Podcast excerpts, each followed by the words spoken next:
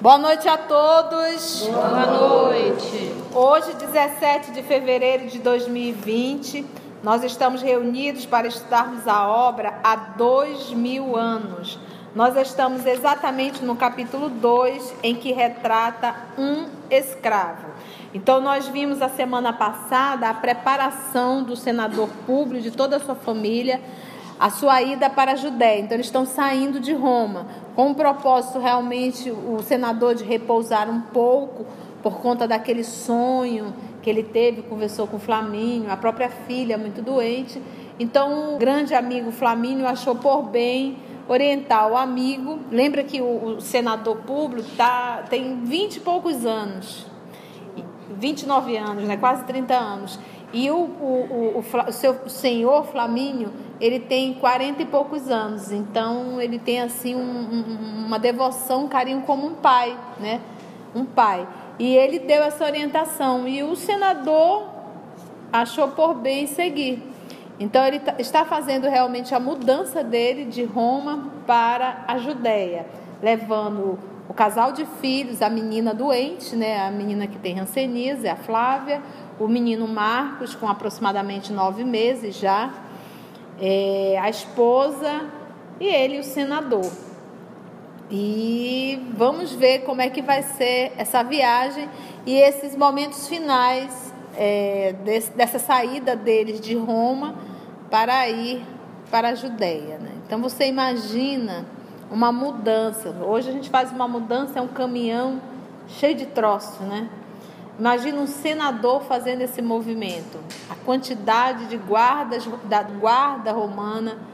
Então era feita realmente a base dos escravos. Então para movimentar as liteiras era necessário um número de escravos muito grande, tá? Então vamos ver essa esse transporte aí, essa viagem dessa família.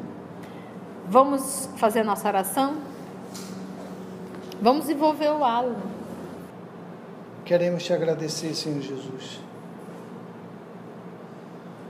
pela grandiosa oportunidade de nos encontrarmos em torno do Teu Evangelho e podermos traduzir em luz tudo aquilo que vamos receber na noite de hoje.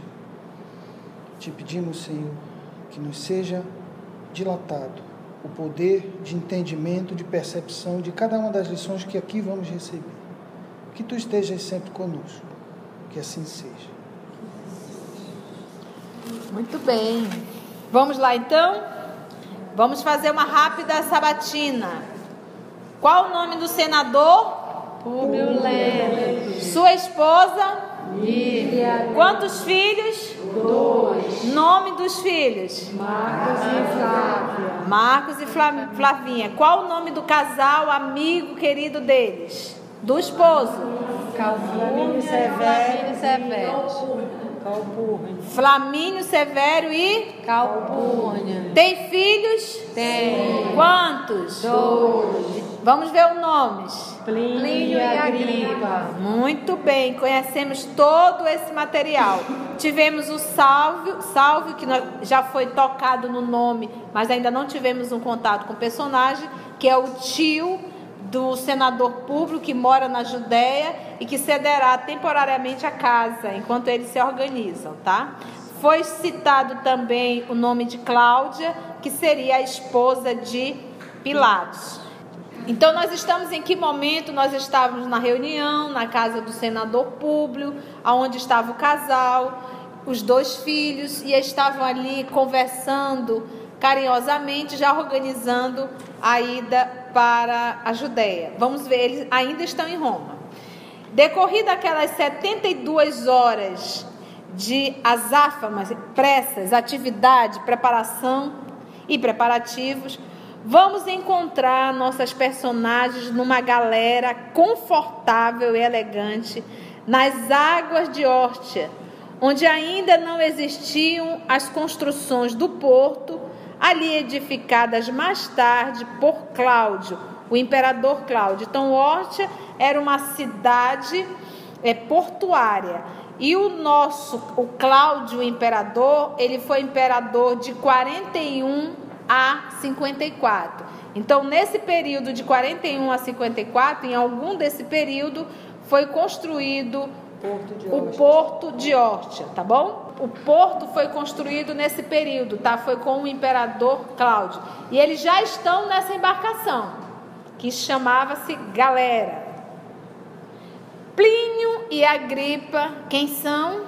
Filhos de Calpúnio e Calpúnio. Ajudavam a acomodar a pequena enferma no interior, que era a Flavinha. Instigados pelos pais, é o pai ensinando os filhos a serem educados, a serem gentlemen.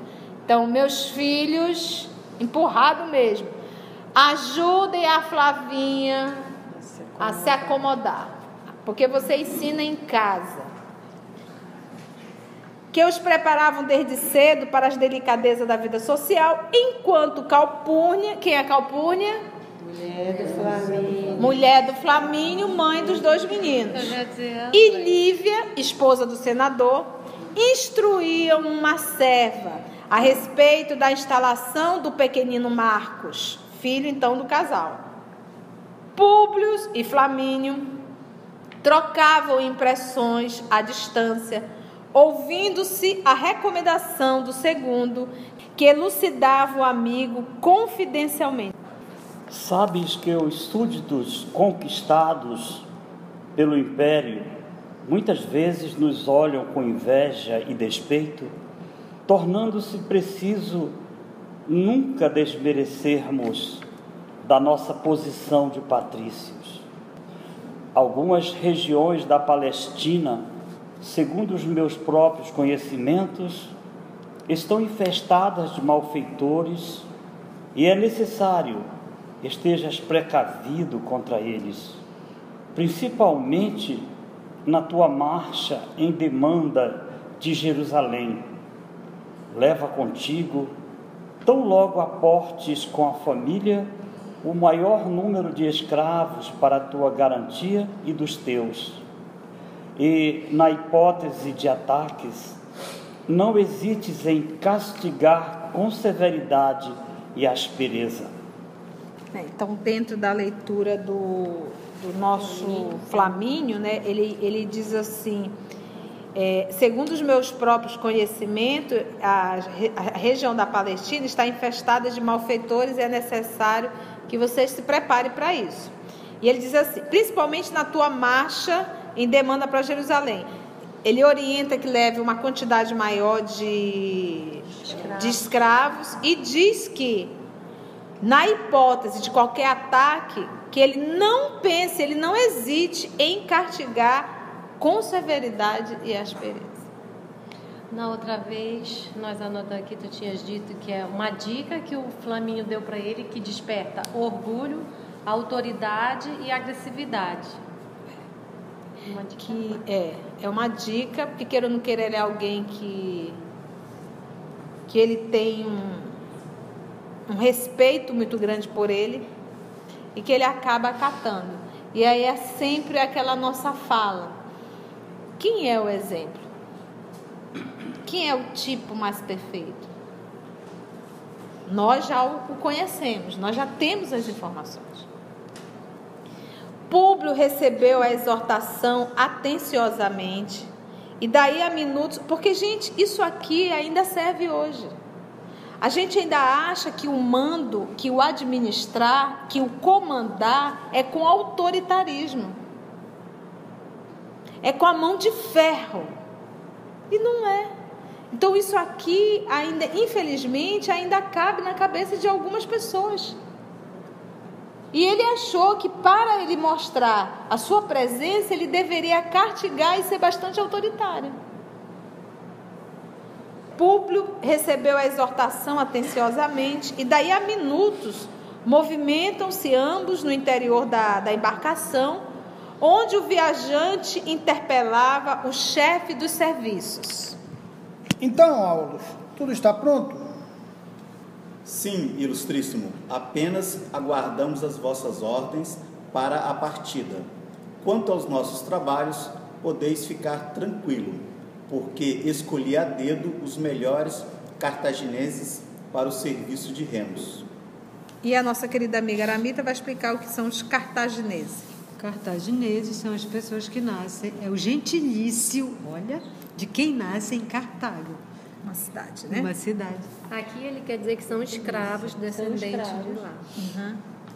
Com efeito, começaram ali as últimas despedidas. As duas senhoras abraçavam-se com lágrimas enternecidas e afetuosas, enquanto se expressavam promessas de perene lembranças e votos aos deuses pela tranquilidade geral. Derradeiros abraços comovidos e largava a galera suntuosa. Não era só um barco, era um barco suntuoso, na qual a bandeira da águia, que era o símbolo de Roma, a bandeira da águia romana tremulava orgulhosa ao sopro suave das virações marinhas. Os ventos e os deuses eram favoráveis. Nós estamos na primavera, porque em breve, ao esforço hercúleo dos escravos, no ritmo dos remos poderosos, os viajantes contemplavam de longe a fita esverdeada da costa italiana, como se avançasse na massa líquida para as vastidões insondáveis do infinito. Então, é, trabalhar nas galeras era uma condenação, era o escravo condenado A morte. à morte, porque dali só saía. Transcorria a viagem com o máximo de serenidade e calma. Públio Lentulus, não obstante a beleza da paisagem na travessia do Mediterrâneo e a novidade dos aspectos exteriores, considerada a monotonia dos seus afazeres na vida romana, junto dos numerosos processos do Estado, tinha o coração cheio de sombras. Em vão, a esposa procurava aproximar-se do seu espírito irritado, buscando tanger assuntos delicados de família, com o fim de conhecer e suavizar-lhe os íntimos dissabores. Você vê o que é uma alma nobre, né? Ela se aproxima, tenta puxar um assunto. Né? Se é uma, uma pessoa que não, não tá, você olha, é difícil conviver com ele. Olha, pensa uma pessoa irritada todo o tempo, agressivo. Olha, não sei, não, vou pedir a separação. Porque não aguenta, ela não é essa docilidade, ela sabe chegar, ela sabe envolver, ela tem uma, é amor isso. Ela exala, é bela, não tem jeito. Não é a, a, a condição psicoemocional do esposo que vai influenciar a condição psicoemocional dela. Ela reconhece a patologia dele, esse jeito irritado dele, ela tenta compreender e não, não, não, ela não absorve a antipatia dele, porque essa é a nossa maior dificuldade, dificuldade no relacionamento. Se um está emburrado, a gente emburra também. Experimentava ele a impressão de que caminhava para emoções decisivas no desenrolar de sua existência. Isso é verdade? Sim. Conhecia parte da Ásia, porque na primeira mocidade havia servido um ano na administração de Esmirna. Esmirna, cidade hoje no sudoeste da Turquia, tá? De modo a integrar-se da melhor maneira no mecanismo dos trabalhos do Estado. Mas não conhecia Jerusalém, onde o esperavam como legado do imperador. O legado significava o quê? É um funcionário que fiscalizava a administração das províncias. O embaixador ele já chega lá, só para a gente ter uma noção, quem é Públio, qual a função dele. Então você imagina o que é, que é alguém que vai para fiscalizar. Você que tem empresa, quando diz assim, a sua empresa vai passar por uma fiscalização, a coluna arrepia, né? Fica aquela pressão ali, não é verdade? E aquela pessoa que chega, tu já fica assim olhando, você diz, meu Deus, né? Então imagina um senador. Então o Pilatos, que era o governador, estava abaixo dele. ele está há muito tempo com essas impressões. E ele está de novo com essa impressão que caminhava para emoções decisivas do desenrolar da sua existência. Ele acredita nos deuses, mas ele não tem uma humildade de, de fazer nenhum sacrifício, nenhuma coisa, nem eu pedir a, a orientação. Quantas vezes a gente não tem essa intuição, mas o orgulho nos impede É, de fazer a conexão? Em defesa do Públio, eu vou dizer que ele pediu orientação de Flamínio e foi Flamínio é mal orientado. E Flamínio- Mas os deuses, ele fez sacrifício aos deuses, mas É, em verdade a palavra humildade é, que nos falta realmente, que nos falta, é porque a, a, a falta de humildade me dificulta enxergar o que eu estou. E o orgulho e a vaidade, ele me dá bastante subterfúgios para eu justificar os meus erros. Então, nesses dois movimentos não há evolução. Eu justifico os meus erros e ainda não faço uma autoavaliação dando a mão ao palmatório. Então, o público não faz nenhum desses dois movimentos, e nem nós. Onde o esperavam como legado do imperador para a solução de vários problemas administrativos de que foram incumbidos junto ao governo da Palestina. Como encontraria o tio Sálvio? Mais moço que seu pai? Há muitos anos não o via pessoalmente. Entretanto, era pouco mais velho do que ele próprio, então tinha seus trinta e poucos anos. E aquela Fúvia, leviana e caprichosa. Então, mais um personagem aí, tá? Fúvia. Leviana e caprichosa, que lhe desposara o tio no torvelinho dos seus numerosos escândalos sociais, tornando-se quase indesejável no seio da família. Gente, como é que ele vai passar uma temporada dentro dessa casa? poderoso do jeito que é. recordava mais íntimos pormenores do passado, abstendo-se, todavia, de comunicar à mulher as mais penosas expectativas. Ele não falava. Outro erro. Outro erro. Refletindo igualmente na situação da esposa e dos dois filhinhos, encarava com ansiedade os primeiros obstáculos à sua permanência na Judéia, na qualidade de patrícios, mas também como estrangeiros, considerando que as ami- amizades que os aguardavam eram problemáticas.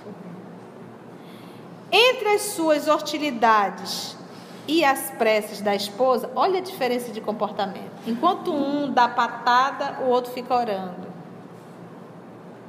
Estava a terminar a travessia do Mediterrâneo quando chamou a atenção do seu servo de confiança neste termos. Porque, gente, nós temos duas personalidades. O que o senador está vivendo, a, a, a Lívia também está. A filha do senador tem ranceníase. A filha da Lívia também tem. O senador tem um menino de nove meses. A Lívia também tem. Aliás, foi ela que pariu, né? Vamos Foi ela que pariu e que cuida, né? Ele administra a, a- Roma, ela administra toda aquela, aquela casa. Ela faz todo o movimento de administração. Ele está viajando para uma cidade que ele já conhece. Ela está para uma cidade que ela não conhece ninguém e que já tem informação que não vai encontrar coisas boas lá. A pergunta é: por que, que ele vive nessa irritação e ela nessa bondade constante? Por que, que ele é um homem tão mal-humorado? Culpa. As encarnações, elas são solidárias. O vovô de outrora não deixou de viver, está nele. Ele foi um homem cruel. Então, essa irritabilidade, esse mau humor, faz parte da essência dele ainda. Ela não. Ela é uma alma nobre. Não carrega a culpa. Logo, está em paz com a vida. Então, são, essa, essa, são essas nuances que nós temos que parar para nos autoavaliar. Então, a paz de Lívia é resultado de, uma, de encarnações que ela não carrega culpa. O senador mandou matar, como Sura, cegar.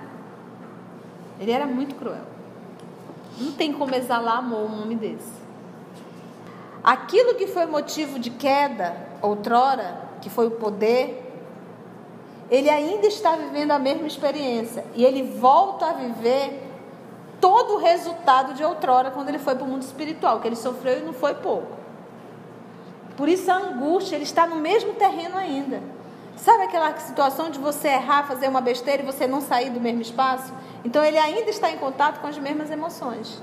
E assim, ele, e ele tem uma intuição de que está chegando a hora de toda aquela coisa dele, de ele passar de novo da provação para ele fazer o divisor de águas, né? Que ele ia fazer se ele, se ele tivesse, tivesse tomado o caminho que ele não tomou. Então ele está sentindo isso, essa, e, esse e ele, conflito. É, e ele está indo, gente, para Jerusalém. Quem está lá é o Cristo. Aquele encontro com o Cristo está programado. No mundo espiritual, no, viu o sonho dele, era dito. Você vai ter uma oportunidade em comum. E nós estamos contando contigo. Entre as suas hostilidades e, e, as preces da esposa, estava a terminar a travessia do Mediterrâneo, quando chamou a atenção do seu servo de confiança nestes termos: Comene, dentro em pouco estaremos às portas de Jerusalém. Mas antes que isso se verifique, temos de realizar pequena marcha depois do ponto de desembarque reclamando-se muito cuidado de minha parte com relação ao transporte da família. Esperam-se alguns representantes da administração da Judéia, mas certamente estaremos acompanhados dos teus cuidados, pois vamos aportar em região para mim desconhecida e estrangeira. Reúne todos os servos sob as tuas ordens de modo a garantirmos a absoluta segurança pelo caminho. Senhor, contai com o nosso desvelo e dedicação. Respondeu o servidor entre respeitoso e comovido. Então ele na condição do homem, do chefe de estado, do responsável por essa nau, ele está fazendo todo o movimento para cuidar da família amada tá dele. Ele está preocupado com esse movimento da família. No dia imediato, Públio Lentulus e comitiva desem desembarcavam em pequeno porto da Palestina, sem incidentes dignos de menção, tá? Teve coisinhas pequenininhas, mas nada. Esperavam-no, além do legado do procônsul, alguns lictores e numerosos soldados pretorianos, comandados, e aí vem um novo personagem, Supício Tarquinhos, munido de to... é, munido de todos os aprestos, preparos e elementos exigidos para uma viagem tranquila e confortável pelas estradas de Jerusalém. Então, já estava ali no, no momento que eles desembarcaram, já estava ali o legado do procônsul. Então, só para a gente entender um pouquinho, o líquido é cada um dos doze portadores de varas que acompanhavam os cônsules. Então, era um alguém da administração política. Então, quando eles chegaram, já tinha um grupo aguardando a chegada do senador. Vamos lá. Após o necessário repouso, a caravana pôs-se a caminho, parecendo antes expedição militar que transporte de simples família pelas estações periódicas de descanso. Olha só, então as armaduras dos cavalos, os capacetes romanos reluzindo ao sol, os trajes extravagantes, palaquins enfeitados, palaquins, era uma espécie de liteira transportada a ombros. Você já viu, né? aquelas liteiras e o povo carregando. Eu digo, pelo amor de Deus, tu já pensaste? Eu só penso nos escravos. Não é fácil, hein, gente? Olha, e a gente reclamando de pegar ônibus. Animais de tração e os carros pesados da bagagem davam ideia de expedição triunfal, embora atarefada e silenciosa. E a caravana a bom termo quando, nas proximidades de Jerusalém, ocorre um imprevisto. Um corpo sibilante cortou o ar fino e claro, alojando-se no palaquim do senador, justamente no carro do senador ouvindo-se ao mesmo tempo um grito estridente e lamentoso. Ai!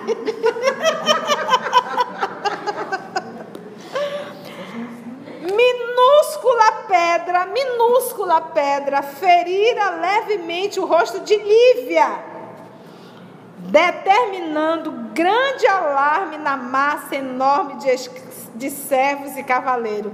Meu Deus do céu, atingir a mulher do homem. Mas o, o que eu acho legal, que ele mesmo ditando aqui, ele diz minúscula pedra. Minúscula pedra. E ferindo levemente. É. Que é para dizer assim, eu fui exagerado mesmo. Eu fui exagerado. Era uma pedra miudinha e que bateu no rosto de Lívia que qualquer uma de nós ia gritar. Ia, ia tomar um susto. Ai, que foi isso? A gente grita até com uma barata, né? Um, qualquer trenzinho desse que vai ficar se é. rastejando, a gente grita. Isso faz um contraponto com a atitude é. que ele vai tomar. Exatamente. Minúscula pedra ferira levemente o rosto de Lívia, determinando grande alarme na massa enorme de servos e cavaleiros. Entre os carros e os animais que pararam assustados, numerosos escravos rodeiam os senhores, buscando com precipitação inteirar-se do fato. Supício Tarquínios, num golpe de vista, dá largas ao galope da montada, buscando prender um jovem que se afastava, receoso das margens do caminho. E culpado ou não, foi um rapaz dos seus 18 anos apresentado aos viajantes para a punição necessária. Mudou? Mudou, não mudou. Então nós não sabemos nem se esse menino realmente foi ele que jogou essa pedrinha. Mas estava lá no lugar errado. Estava se afastando suspeitosamente. Saiu correndo. Públio Lentulus recordou a recomendação de quem? Flamínio. Ele, e Flamínio pediu para ele ser doce, compassivo, amável? Não, sem Mom piedade. Sem piedade. Momentos antes da partida. E, sem abrandar os seus melhores sentimentos de tolerância e generosidade. Ou seja, ele tinha. Ele tinha, exatamente. Exatamente.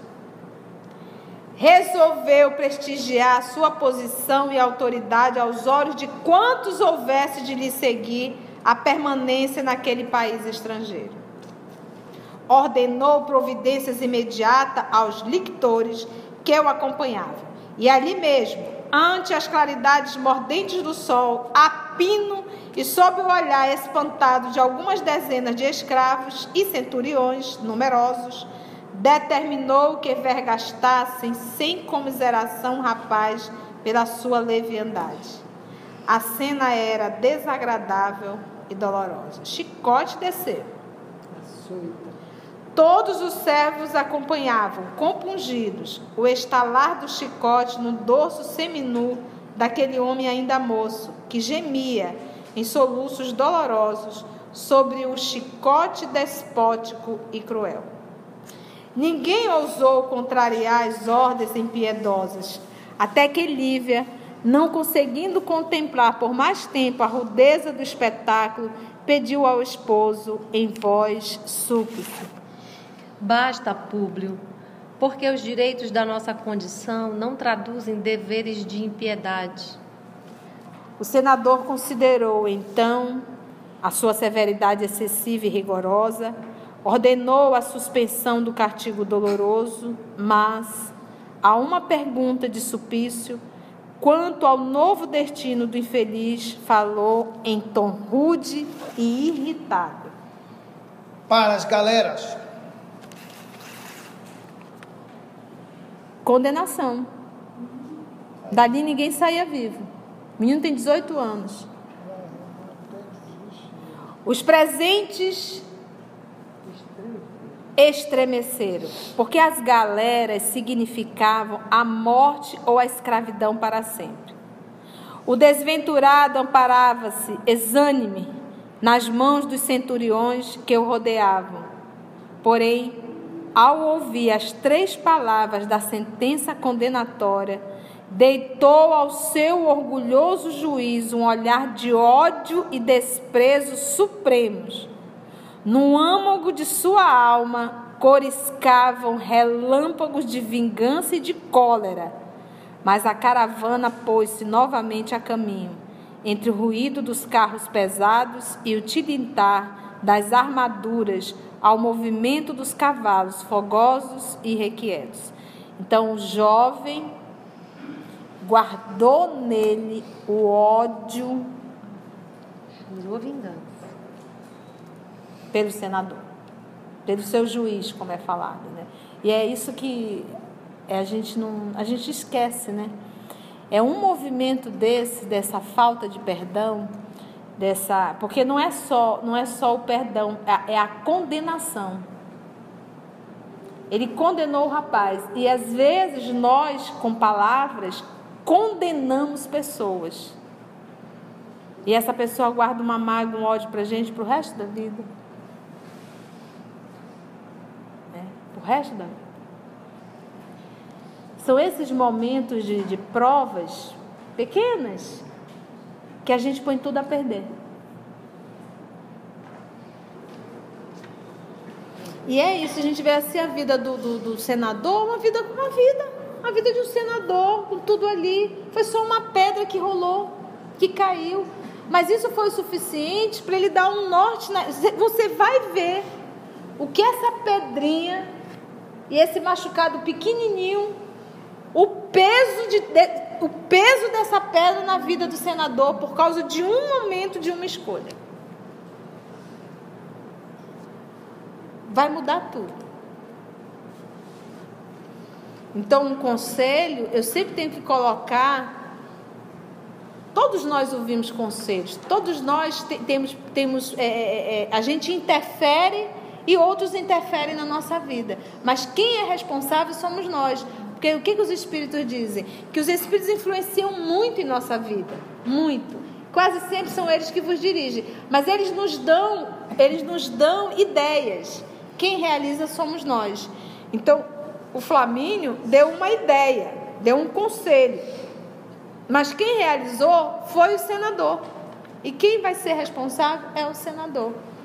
Então, hoje, como disse a Carla, hoje a gente tem um parâmetro. A gente sabe. Eu não preciso perguntar, Carla, o que, que eu devo fazer. Nós já sabemos o que temos que fazer. Agora, a, a, a grande luta realmente é contra o algoz. Orgulho e vaidade. Esse, essas duas criaturas, cenas do próximo capítulo. Para as galeras. Foi bom? Nos sentimos lá na caravana, viram os soldados romanos. Só aqui não é fácil para nós imaginar. sol a pino. Para a gente estando aqui de Manaus é fácil, fácil, né? Aquele que está dizendo que vai cair chuva ainda. Aquele sol que arde. Muito bom, gente. Quantas emoções. Vamos orar? Agradecer a Jesus por mais essa oportunidade. Vamos então, amigos, amigas, irmãos, irmãs. Vamos orar, unindo o nosso pensamento, recordando os nossos irmãos da China, a ameaça que Japão também recebe,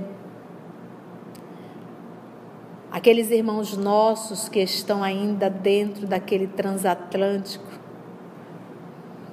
confinados. Imaginamos, Senhor Jesus, o mal-estar, o medo, a insegurança.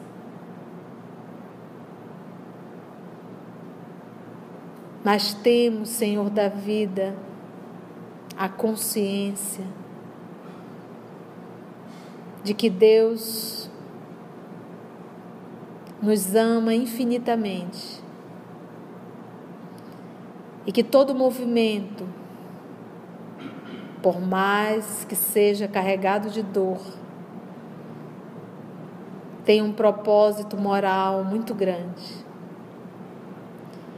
A nossa oração, Divino Amigo, é para que eles possam ter o amparo espiritual, a confiança em Ti, para que eles possam passar por essa aprovação, por essa expiação, recebendo um bálsamo que emana do Teu amor, Senhor. aos nossos irmãos, alguns países que ainda estão em guerra, por não compreenderem o Evangelho do amor. E a nós, aqui nesse país que exala música, dança, alegria, mas que também nos matamos no trânsito, nos matamos com as drogas lícitas e ilícitas. Nos matamos abusando do sexo. Tende misericórdia, Senhor. E que nós possamos, através da oração, contribuir com a asepsia do nosso planeta. o número de mortes também é muito grande, bem maior do que o da China, em que lá a morte vem com um choro, com um desespero. Nós aqui, com excesso de velocidade, com excesso do álcool e com o uso de drogas nos matamos sorrindo e comemorando. Tende piedade de nós. Muito obrigada por esse momento que o Senhor nos ofereceu e nos oferece de estudo e reflexão. Que nós possamos refletir verdadeiramente em tudo que estudamos e que possamos ir para essa luta com o nosso mundo íntimo, batalha essa contra o orgulho e a vaidade. Obrigada, amigos espirituais, por esse encontro, pela inspiração e que nós possamos, Senhor da vida, permanecer contigo e termos sempre a lembrança autêntica de que somos espíritos. Graça te damos, Senhor da vida.